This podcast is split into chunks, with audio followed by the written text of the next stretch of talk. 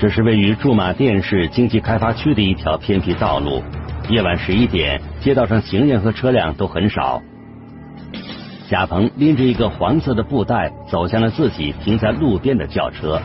他把布袋放在了车内前排的驾驶座上，随后离开，似乎全然忘记了要把车窗关上。几分钟后，一名男子从另一方向快步走来，并且停在了这辆轿车旁边。在短暂观察了四周环境之后，男子突然拿走了驾驶座上的布袋，并且加速离开现场。但他没有想到，还没走多远，几名男子突然从夜幕下冲了出来，将他死死按在地上。别动！别动！别动啊！与此同时，走在回家路上的贾鹏也在毫无防备的情况下。被几名埋伏在路边的男子扑倒在地，并且双手被戴上了手铐。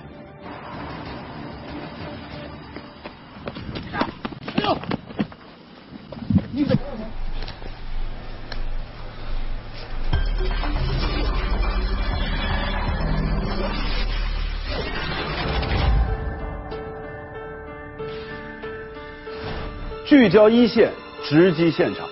刚才您所看到的，这不是一起盗窃车内物品的案件，这是河南省驻马店市公安局东高分局精心部署的一次抓捕行动。怎么回事呢？原来啊，之前警方得到了线索，说在这辖区内有人准备进行毒品交易，而贾鹏和车里边取货的那个男子，他们就是案件的嫌疑人。从现场收缴的这个黄色的布袋子以及贾鹏的住处，警方总共搜出了重达五百零三克的毒品冰毒，这个数量让警方觉得非常的吃惊啊！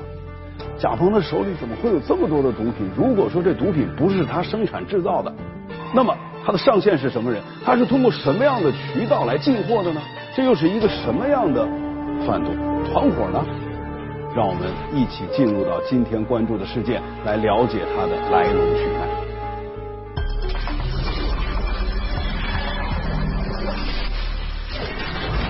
一个神秘的外号，一对反常的男女，没有正式工作，他还有三个孩子需要养，但是每个月账户上都有很多钱。深居简出的生活背后暗藏玄机。他每走个十来米，他都要回头看一眼。发现他每次去的时候都带了有黑色的塑料袋。木板里的秘密一线栏目正在播出。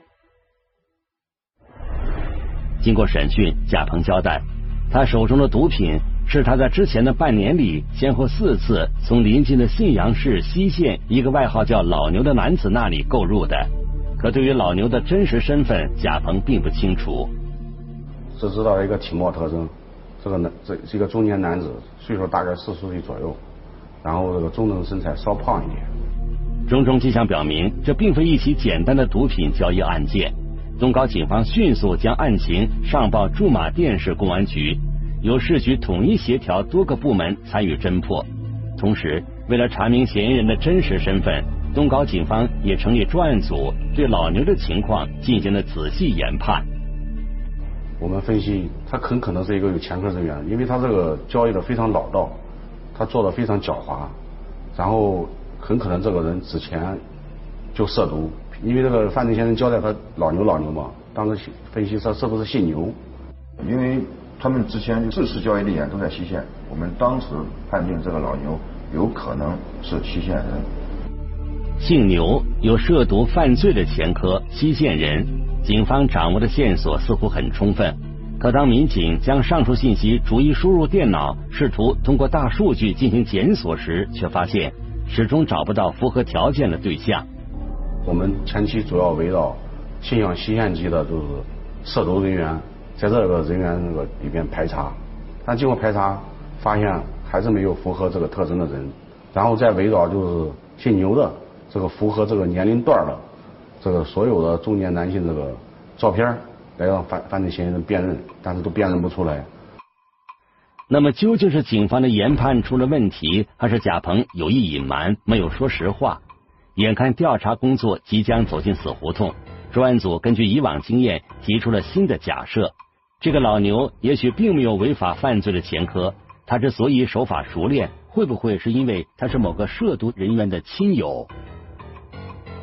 顺着这一思路，民警在摸排西县涉毒人员的主要社会关系时，发现了一条线索：一名叫做李红的女子进入到警方的视线。排查的时候，我们在我们发现西县的有个女子叫李某，她的丈夫前几年因为贩毒，嗯，被云南判过刑，在云南监狱服刑。李某没有正式的工作，她还有三个孩子需要养，但是她的银行账户都进出很多钱，而且每个月账户上都有很多钱，所以这个情况引起了我们的注意。李红是女性，丈夫身在狱中。表面看起来，李红应该与本案中的老牛没有关系。但民警之所以注意到她，是因为在她的身边长期有一名可疑的男子陪伴。有有一个男子经常开一辆豪车，经常带到李兰出入各种高档场所，包括出去外出办事。他经常和一个外地的一个中年男子私底下见面，所以呢我们根据这种情况。我们怀疑这个男子是不是跟李兰有某种关系，是不是与毒品案件有关系？经过进一步调查，民警摸清了这名可疑男子的身份，他叫周军，四十三岁，驻马店市新蔡县人。根据他驾驶的车辆，我们查了大量的监控，发现，在之前这个老牛贩卖给贾某毒品这个时候。每一次都有他这个他有返回西县的这种轨迹，所以说这就引起我们高度的怀疑了。然后把这个人的照片来来让这个前期抓获的这个人员辨认，这个人就是老牛。专案组通过情报进一步了解到，周军和李红很早就是情人关系，而当李红的丈夫入狱之后，周军更是明目张胆的在西县租下了一栋小院，跟李红住到了一起。为了掌握李红和周军涉嫌从事毒品交易的更多信息，民警分成多组，轮流对这两个人的行踪展开了监控。他的小院的南边有一个宾馆，我们在六楼挑了一个合适的位置，然后对他的家进行二十四小时监控。民警发现，周军无论是步行还是驾车外出，都表现得十分警惕。他每走个十来米。他都要回头看一看，每走到十来米都要回头看一看。这个情况呢，给咱们正常人来来讲，呃，我们作为侦查员来讲，这是一个非常不正常的事情。就是说，他在时刻在防着，防止别人在看着什么。他们的反侦查能力都特别强，就是你在跟踪的时候，比如开车，他会开一段，然后他会停在那块儿，然后稍微停停，看有没有车在跟他。然后有的时候我们在车里跟踪的时候。他就从我们车边儿就走过去，然后他还刻意的会往车里看，然后看车里有没有人，有没有什么可疑的行为。几组民警不间断的监控着周李二人的行踪，可在一个多月的时间里，这两个人每天都深居简出，没有跟任何可疑人员有过接触。同时，他们的银行账户也突然沉寂了下来，不再有大额的资金往来。然后平时一般也不怎么出门，晚上是睡觉的也很早，屋里经常都是一片漆黑。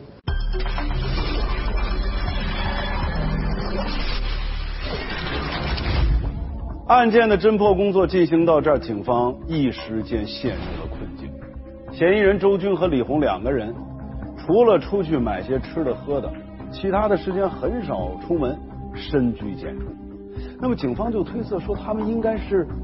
察觉到了一些什么，比如说感觉到贾鹏那边是不是出了什么事儿了，所以暂时潜伏起来。不过呢，办案的民警并没有灰心，他们对周李二人的监控在继续。为什么呢？因为警方坚信这伙嫌疑人最终一定会露出马脚。短期内这个不贩毒不挣钱，他这个可能这个维持住了，但是这个过一段时间。他还是要这个重操旧业，维持他们的这个高消费。他一旦这个沾上这个贩毒啊，他其他的生意他都做不下去，因为其他做生意这个辛苦，并且这个利润低，毒品是暴利嘛。事实证明，警方的判断没有错。果然，一段时间之后，这周军啊麻痹大意，他觉得这风头是不是已经过去了？所以他开始重新和一些可疑的人员进行接触。那么，周军就要重操旧业了吗？从他的身上，警方还能查出哪些令人震惊的事实呢？让我们来听听本案涉及相关各方的声音，解开疑问。还原真相。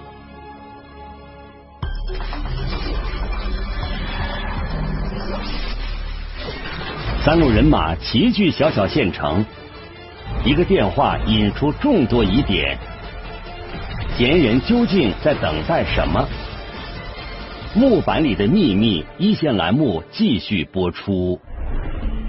重新开始行动的周军并不知道，他的一举一动都处在民警的监控之中。他的情人李某，然后就是然后做的给他打掩护吧，就是平常就是如果说就是有人到他家去买毒品，或者是商量一些关于毒品的事情的时候，他都会到门口的。打比方就说是洗洗衣裳啊，打扫一下卫生啊，就这样。其中有一个中年男性，然后跟他经常性的有接触。这个陌生的中年男性呢？嗯，一开始我们不掌握他的情况，我们以为是他的朋友。后来我们发现，他每次去的时候都带的有黑色的塑料袋。进老牛家的时候和他出来的时候拿的东西是不一样的。这名陌生中年男子的个人信息很快就被民警掌握。他叫王哲，曾多次因为吸毒被公安机关处罚。通过我们的办案单位之间的沟通吧，我发现有很多人都说从王某那里买过零星的小包毒品，我们就怀疑这个王某是应该就是一个马仔，这个马仔它的作用就是用来帮老牛出货，帮他呃回笼资金，购买毒品需要的资金。一方面，周军等人不断以散货小包的形式向周边省市的吸毒人员出售毒品，可另一方面。给他们提供毒品的上线却一直没有露面，这让专案组成员在是否要收网的问题上面临着两难的选择。我们发现老牛一直在出货，一直在出货。我们当时我们面临的压力非常大，他出这么多货，流落流落到市场上会坑害多少人？但是他既然能够经常出货，经常出货，这说明他有很稳定的上家。因为我们这个本地是不产毒品的。这个所以这个老牛如果这个出货量很大，那它背后隐藏的一定有更大的毒枭，甚至是境外的毒枭。我们必须把这个网络给它摸清，把这个团伙这个抓完。我们的这个侦查思路是破大案、打毒枭、追毒资、断通道。为了彻底斩断这条毒品供应链条，东高警方背负着巨大的压力。对周军等人保持着密切监视，并没有立即收网。二零一九年四月二十三日，警方长时间的监视终于有了收获。周军在这一天主动与多个归属地为云南某边境城市的手机号码进行了联系。云南边境的号码，然后对我们嗯常年侦办这个毒品案件的民警来说，那个地方这个号码是非常敏感一个地方。我们我们发现老牛经常经常的出货，而且出了这么长时间，现在让他去联系一个云南的一个号码，我们怀疑他是不是联系他的上家要买货。在周军跟云南边境地区的手机号码联系过之后，警方判断他接下来很可能要有所动作。果然，三天后，一名陌生男子出现在了周军的家门前。他们在老牛的家中。谈了一段时间，谈了时间之后，他们又从家里离开，附近找了一个茶馆，进入到这个茶馆里面。当时我们的跟踪人员也在外面，在茶馆外面也犹豫了很久。这个茶馆是不是跟老牛有什么关系，或者是说熟人开的，或者就是他自己开的？这个我们犹豫了很久也没有进去，所以我们也不知道他们在里面谈了些什么。从茶馆离开后，周军独自回到了自己在西县的住处，而那名男子则住进了一家洗浴中心。通过多方核实，民警了解到，这名男子名叫孙荣，曾经两次因为吸贩毒被判入狱。然后我们反查他的轨迹，发现他在二十三号以后，他就坐飞机从云南飞到安徽阜阳机场，然后从阜阳坐网约车到新城，包括后期也是住的洗浴中心。洗浴中心人人口比较复杂，而且人员流动量非常大，这与我们平常的监控不太容易。种种迹象表明，孙荣非常狡猾，是一名老手。警方的监视行动稍有不慎，很可能就会前功尽弃。而就在这两人见面后的第二天，负责监视老牛周军的民警发现了异常的情况。老牛拿了一个手提箱，开上自己的车，往这个孙某住的洗浴中心去了。果然没有过多久，那个老牛开着他的车进了洗浴中心的停车场。停完车车之后，老牛提着他这个的手提箱进到了洗浴中心里面。两名嫌疑人再次碰头，并且其中一方疑似携带了大量现金。他们是正在进行交易吗？侦办民警立刻将这一情况报告给了专案组。那时候你想，一般认为啊，可能是在这个交货，但是这个大宗毒品的这个贩卖啊、运输，一般是不会，一般不会这个这种情况。你像他坐飞机过来，飞机这个安检查的也比较严。所以他们会也会慎之又慎。他掂着箱子，他有可能在试探我们，试探一下，看看有人这个对他进行这个盯梢没有啊？这时候如果动手这个，那可能光抓住人，这个抓不到毒品，那你前功尽弃。果然，不久之后，周军就拎着手提箱回到了自己的住处。而孙荣也并没有离开西县，而是一直在洗浴中心附近活动。咱们之间，嗯，也也没有电话上的往来，也没有两人再继续见面的那种情况。但是孙某还是没有走。根据我们，嗯，侦办这个毒品案件的这种情况，我怀疑是不是他在等什么？是不是他的货没有到？一晃几天过去了，马上就是五一假期了。办案民警顾不上休息，连续奋战，终于掌握了一条重要情报。在二零一九年五月一日当天，将有三名云南人驾车来西县与孙荣接头进行毒品交易，并且数量可观。根据我们的分析，有可能是载着货来，而且有可能走陆路，就是开车。所以说，我们掌握这个这个情报以后，我们又在从云南到。西线这个必经的高速公路交汇处进行蹲点守候，看有没有云南牌照的车辆。如如果说下来有可疑车辆，他们就跟踪，跟一段时间，看这个车到底干什么去了。然而，事情的发展再次出乎了警方的预料。多组民警在道路卡口蹲守了超过二十四小时，却始终没能发现情报中提到的可疑车辆。正当民警感到困惑时，二零一九年五月二日上午。从前方指挥部传来了新的消息：三名云南人临时更改了行程，已经在不久前从河南信阳下了飞机。他们三个从下了明港机场的飞机，然后他们相当于应该是包了一个车，租了一个车到这边。这三个云南人下了车之后，然后就找了一个快捷酒店先入住了，然后我们的人就在外面一直守着。经过我们就是侦查发现。他们除了吃饭的时间，多数都留在酒店里，也不出去，也不和人碰面。他们来了之后，既不和老孙联系，也不和这个老牛联系，而且老牛和老孙在这段时间也不联系。等于说，我们怀疑的这三方现在都互相之间都不联系。这个我们就很纳闷，他们之间他们的货在哪里？他们即将要怎怎么进行毒品交易？整整一天时间，无论是三名云南人，还是周军和孙荣，他们都没有任何动静。但多年的办案直觉告诉民警，三路人马此时齐聚西线，背后一定隐藏着什么不可告人的秘密。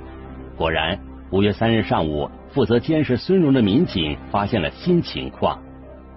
突然有一个西西线本地的电话号码打进了孙某的电话。孙某当时根据我们的。侦查孙某并没有接电接这个电话，而是把这个电话挂断了。但是他挂断之后没过多久，他就从他住的洗浴中心里面出来，约这三个云南人在这个街上路口见了面。他们见了面之后，聊了有几分钟吧，然后双方就分开了。民警猜测，这个被孙荣挂断的电话是否就是嫌疑人之间提前约定好的某种信号？而打来电话的人会不会就是警方尚未掌握的同伙？事不宜迟，民警立即开始调查这一神秘号码的机主信息，同时加紧了对几名嫌疑人的跟踪监视。孙某和这个三个云南人，然后分开之后，孙某直接回到了他住处。这三个云南人呢，并没有直接回去，而是在西县的大街上闲逛。然后我们在跟踪的过程中，发现他们别的店也不进，只进了一些卖车的店。然后在其中一家卖厢式货车的店里面停了很久，谈了很长时间。他们谈完之后离开了。因为我们在西县也是也不熟也不熟悉这个车店的老板或者其他工作人员是不是和这些云南人也是认识，或者说就是他们其中的一员，是这个贩毒集团的一员，我们也不了解。后来我们经过反复考虑，然后我们两个同志装作是要做生意，想买车比较车辆性能的这个借口去问他，其中就问了一句，就是说这个车卖的好不好？那个老板就说卖的好。刚才那三个人就是来买这个车的，已经交定金了。他那个厢式货车呢也很隐蔽，什么箱子里放的东西外边看不到，不像普通的货车啊，或者是那个小轿车啊，拉的东西这样还不容易被被看到。侦查到这个情况了之后啊，我们他确实也很也很兴奋。两点，一点这批货量肯定不小，他既然用小货车来运输；第二点，说明这个货应该是已经到了。此时，从专案侦破指挥部传来了新的消息。经过查询，上午被孙荣挂断的那个电话是从西县本地一家物流公司打来的。收到这一消息，民警立即驱车前往调查。在确定这是一家正规的物流公司后，民警对其进行了暗访。我们一个侦查员以这个找工作的借口，在这个物流公司了解他们工作的时候，然后就发现其中有一个物流件很特殊。这个物流件呢非常大也非常长，而且他看到这个物流件上面的物流信息单是从云南寄过来的，而且上面留了一个电话号码，留的电话号码就是孙某到西县后用的这个手机号码。我们这个同事发现了这种情况之后，就装作不经意的问了一下这个老板，说你们这个物流件这么大是什么东西？然后当时他这个物流公司的负责人就说，这是一个从云南边境运过来的一个木板。大也就是也叫他们也叫大板。所谓大板是指由完整原木切割制成的实木板材，一般长达数米，重量可达数百公斤，主要用来制作大型桌面。云南边境地区正是这种板材的产地和进口集散地，而西县周边也有不少的木材加工企业。这个货物看起来好像问题不大，但是它正好在这个敏感时间抵达，并且收货人还是孙荣，这就不得不让警方怀疑其中是否暗藏玄机。而此时已经沉寂很久的周军也突然有了动静。五月三日下午，他驾车带着孙荣一起在西县周边到处乱逛，仿佛是在寻找合适的交易地点。看到哪里比较人少还是比较空旷的地方，他们就停停停下来观察一遍，观察一遍，然后再上车再继续找。他们应该找了挺长一段时间，最后选择的是在一个学校门口。打毒骗呢，一般都是最好打交易，打双方这个交易，这样这个人抓得多，这个并且这个询问也好问。他去了到西县郊外的一个地方，他们设定的这个交易地点比较空旷。并且道路这个较多，当时在这种情况下，我们认为如果这个打交易，这个成功率这个很低。种种迹象表明，这场毒品交易的大戏即将迎来高潮。为此，河南省公安厅和驻马店市公安局主要领导亲临一线指挥，各路警力密切配合，严阵以待。对于应该如何收网，专案组进行了整整一夜的讨论。最终，鉴于在交易现场抓捕存在着巨大风险，专案组决定放弃之前的计划，对几名嫌疑人分头实施抓捕。五月四日上午十点，三名云南人按照预定时间前往车行提车，一个极为难得的机会出现了。平时他们这五名主要犯罪嫌疑人不在一块聚集，然后那天正好他再去车行，一个是云南的马仔过去看车，最后叫敲定买两辆车，另外这两个都是周某和那个孙某，他也去现场，最后再确认一下，就是说他交易的具体地点和时间。这个时候他们正好聚集到一块儿，所以说这个时候我们各个跟踪组都已经就是说跟踪到这个位置，然后形成一个包围圈了。我我当时就判断这个时候应该是最佳抓捕时机了。不要放了吧，放了吧，放了吧。这个老损是吧？这个还有。这个这个。这个单位单位前面的。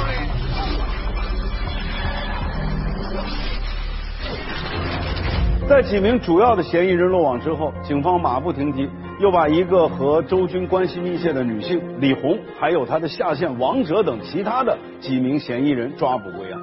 不过啊，和警方预料的一样，由于并非是在交易现场实施抓捕，啊，这也是打击毒品案件的一个非常重要的特点啊。所以几名嫌疑人对于从事毒品交易的行为矢口否认。嫌疑人说什么呢？说都是朋友啊，啊，来河南就是想买辆车呀，做点生意啊。对于所谓贩毒的事情完全不清楚。出现了这样的情况，这确实是个棘手的难题，怎么办？那个从云南通过物流公司运来的大板里，是否真的藏匿着巨量的毒品呢？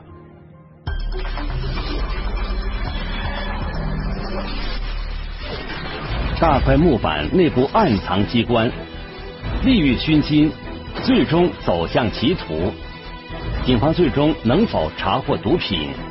木板里的秘密，一线栏目继续播出。就在审讯工作面临阻力的同时，警方的调查取证也遇到了困难。将物流公司里存放的那块大板扣押下来之后，对于应该如何将其打开，办案民警伤透了脑筋。从外表外观上看，根本看就看着就是就是一块完整的木头。这个毒品在哪藏着？怎么打开的？确实是一个问题。我们也是第一次碰到这种事儿。我们不能随随便便把这个大碗随胡乱的给它给它撬开或者说是锯开，因为害怕把那个里面的毒品物证给给损坏了。面对这一情况，办案民警及时调整了策略，决定从一名姓曹的马仔身上打开审讯突破口。毒品是藏在哪里面？有没有跟你讲？有。放在哪里面了？他说是一是一个板子。哎呀，那个板子是什么？是木头里面还是什么里面？他他他就是板子后里面。后板子里面啊？啊。他就那样说嘛。谁负责把这个木头锯开？我。你负责锯开？嗯。他交代以后，他这个主动这个配合我们，因为这个打开大板也是个技术活这个不然话这个我们都不会打，所以他这个。主动配合我们把这个大板这个现场这个打开，把这个毒品取出来。在他的指点下吧，我们用撬杠撬开一小缝，然后慢慢把那个上面的盖子给它揭开，才露出了整个这个这个毒品。做我从警这么多年嘛，我第一次碰到这么大量的毒品，我们也很震撼。不要，好。好好好。那玩意儿没好好好好，小马往小一点。